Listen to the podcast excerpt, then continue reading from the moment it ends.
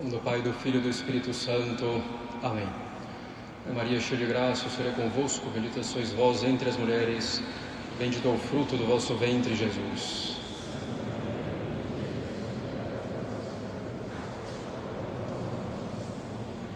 Podem sentar-se. Então, antes de tudo, manifestar a minha alegria, a minha satisfação nessa nova visita. Então, a nossa casa do Instituto Bom Pastor aqui em São Paulo. Então, aos padres, a visita não só como superior, mas também como confrade, como amigo. E claro também a alegria de poder encontrar-me com cada um de vocês fiéis. Aproveito também para pedir, renovar o pedido de oração pelo nosso instituto no mundo inteiro, pelo nosso seminário, em particular, pelo nosso distrito da América Latina e pelo nosso Brasil.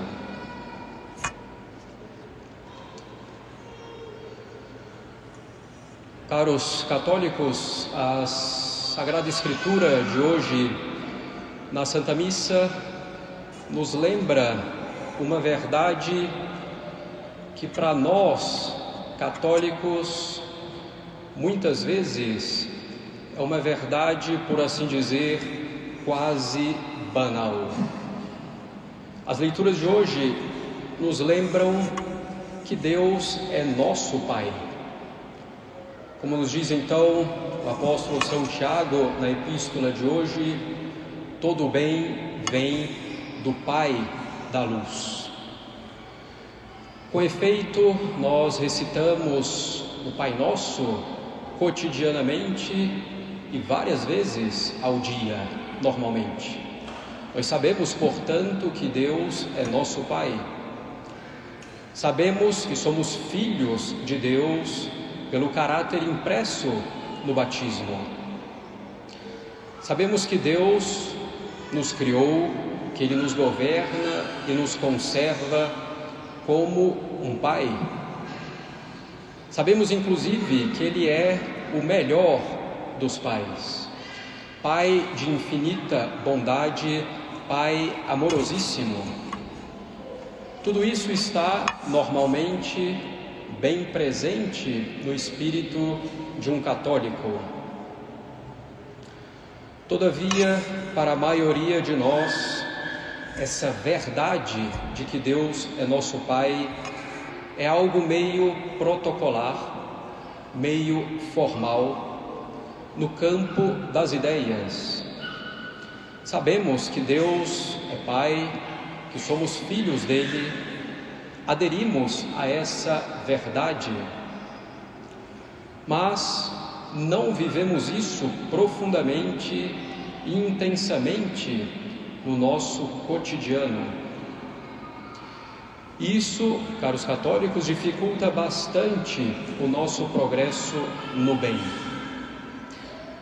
Não vivermos realmente entendendo melhor essa paternidade divina dificulta o nosso progresso no bem, dificulta bastante a nossa maior união com Deus, dificulta a nossa felicidade aqui na terra, felicidade possível em meio às cruzes. De fato, vivemos sabendo de tudo isso, mas como se Deus fosse um pai meio ausente na realidade. Na prática, vivemos quase de acordo com aquilo que os deístas afirmam, ou seja, como se Deus tivesse nos criado e nos tivesse deixado a nossa própria sorte. Sabemos que não é assim, não nos portamos exatamente assim, é evidente. Porém, muitas vezes vivemos como se Deus fosse um pouco distante de nós, um pai um pouco ausente. E como já mencionamos, isso nos prejudica enormemente, pois vivemos muitas vezes como se estivéssemos desamparados, como se estivéssemos sem apoio, sem orientação, sem direcionamento, sem alguém que se preocupasse profundamente conosco, com nossas dificuldades, com nossas misérias, com nossas feridas. Vivemos como se não houvesse ninguém que nos amasse totalmente e inteiramente. Vivemos como se não houvesse alguém que quisesse simplesmente o nosso bem sem nenhum outro interesse. E vivemos então assim, na realidade, sem muita vida. Porém, caros católicos, a verdade e a realidade não é essa. A realidade é que Deus é nosso Pai a realidade é que Deus nos ama incondicionalmente enquanto estivermos nessa terra. Incondicionalmente mesmo. Não há, enquanto vivermos, nada que faça Deus parar de nos amar, por maiores, inclusive, que sejam os nossos pecados e as nossas falhas. Esse amor incondicional de Deus existe e é uma verdade absoluta. Um amor totalmente incansável para nos levar à verdade e ao bem. Com efeito, caros católicos, se refletirmos, vamos nos lembrar e imprimir profundamente algumas verdades em nossa alma. Deus nos criou sem que merecêssemos, de fato, sequer existíamos. Ele nos amou primeiro. Ele nos amou quando ainda éramos seus inimigos pelo pecado. Ele nos amou tanto que enviou o seu próprio Filho para nos salvar. E quando falamos isso, não devemos pensar de uma maneira genérica em um amor de Deus difuso para com todos os homens.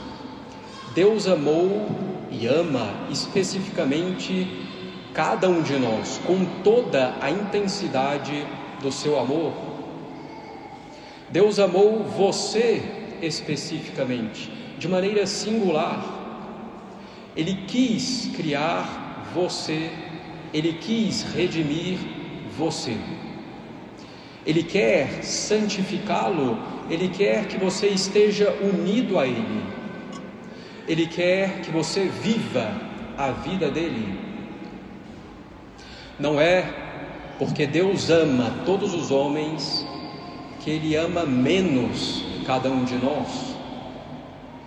Não é porque Deus ama todos os homens infinitamente, por assim dizer, que Ele ama menos cada um de nós, que Ele ama você, ou que Ele não ama você individualmente com todas as suas características próprias, boas, inclusive ruins. Deus ama, caros católicos, cada um de nós e quer o nosso bem, quer nos tirar de todo o mal e nos levar para todo o bem. Deus é então um Pai que conhece cada um de nós. Deus é Pai que conhece você, Ele conhece as suas dificuldades, Ele conhece as suas feridas, Ele conhece a sua história, Ele conhece como você foi formado e educado, Ele conhece as suas qualidades e as suas potencialidades. Ele conhece você como você mesmo não se conhece. E Ele conhece você assim e quer ajudá-lo. Efetivamente, para ajudar alguém de maneira mais profunda e eficaz, não basta normalmente dar conselhos genéricos. É preciso conhecer mais profundamente a pessoa para lhe dar os conselhos mais eficazes. Sempre, claro, dentro do ensinamento católico e da lei natural, Deus nos conhece totalmente. Ele nos dá as luzes de que mais precisamos. Nós, porém, de nossa parte, precisamos estar dispostos a ouvir, a refletir sobre, no, sobre nós mesmos, procurando conhecermos a nós mesmos com serenidade, com abertura de alma, colocando-nos diante de Deus como crianças frágeis, vulneráveis que somos, ao final das contas, para que Ele nos ajude. Deus é Pai que se preocupa com o que cada um de nós pensa e sente. Deus é Pai que se preocupa com o que você sente e pensa para ajudar você. Deus não despreza as suas dificuldades, seus sentimentos, suas fraquezas, seus pensamentos, seus temores. Ele não zomba das suas fraquezas e dificuldades, nem as subestima. Ele se preocupa com todos esses aspectos a fim de ajudar você, a fim de lhe dar o seu auxílio divino, para que você melhore, amadureça espiritualmente, sempre reconhecendo a sua total dependência dele. Deus é Pai também que dá apoio e que orienta e o faz com cada um de nós. Deus é Pai que lhe dá apoio e que orienta. Sim, Deus é o seu apoio, a rocha estável na qual você deve se apoiar. Nós precisamos, em meio às variações da vida, em meio às nossas próprias variações de ânimo, de disposição, nós precisamos de um apoio seguro. Deus é esse apoio inamovível, sempre pronto a ajudar cada um de nós, a ajudar você, a orientar você, sempre pronto a direcioná-lo para o que é bom, na verdade e no bem. Apoiados em Deus, podemos viver seguros no mundo em meio a todas as suas inseguranças, em meio às nossas inseguranças. Deus não é um pai cruel que nos coloca no mundo e diz: se vira. Ele é bom, se preocupa conosco, nos dá apoio, nos orienta e nos conhece profundamente. E Deus é ainda Pai, caros católicos, que não nos abandona jamais. Deus é Pai que não abandona você. Ele está conosco até o fim dos tempos, na Eucaristia, na sua igreja. Ele nos enviou o Espírito Santo para nos ensinar todas as coisas. Deus não abandona nenhum de nós. Deus não abandona você.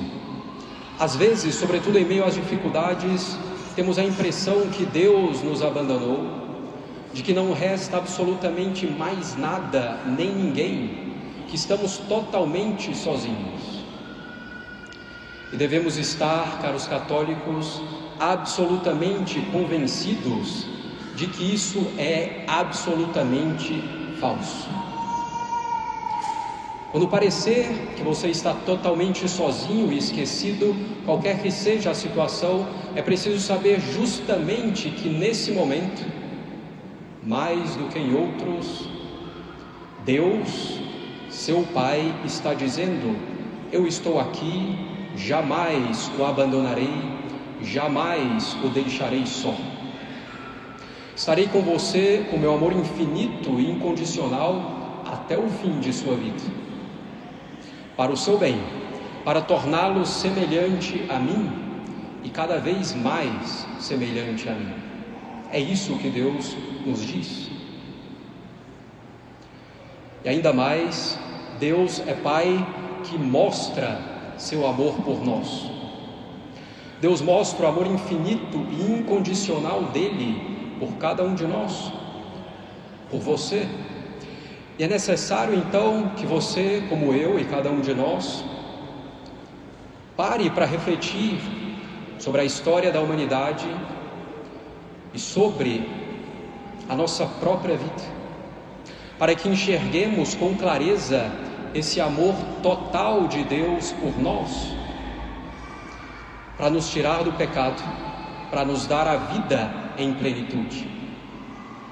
Não basta pensar de maneira geral em como Deus criou o homem, como redimiu enviando seu próprio filho, que quis morrer na cruz para nos salvar, que fundou a igreja, que nos deixou a Eucaristia, a missa, o sacerdócio e todos os sacramentos. Cada um de nós precisa ver também como Deus manifesta, mostra o amor total dele em nossa vida particular, concreta.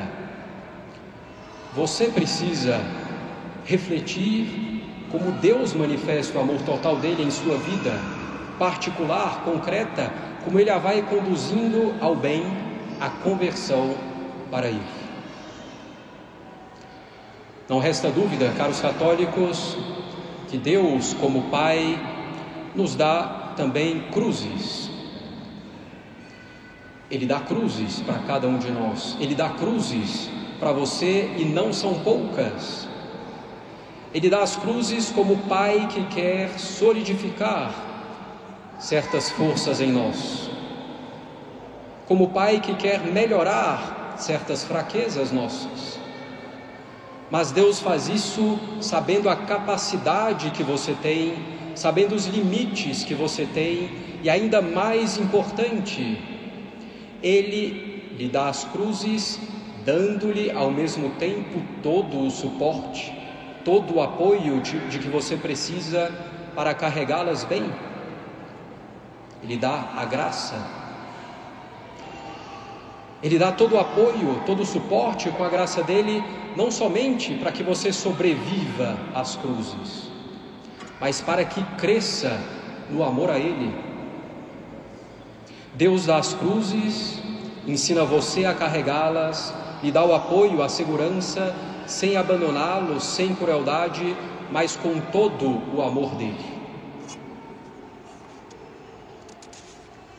Deus não somente mostra o seu amor de Pai por nós, nessas obras e nos acontecimentos de sua vida, mas Deus dá para você amor, amor sobrenatural, amor divino, e com esse amor ele se dá a si mesmo a nós, para que vivamos unidos a Ele, para que vivamos pela fé católica e pela caridade a vida dele. Deus nos dá amor, amor infinito, total, incondicional, e nós devemos acreditar nesse amor de Deus, caros católicos, como diz São João: credidimus caritate. Nós acreditamos no amor de Deus. Não é amor sensível, é amor sobrenatural e amor paterno de Pai.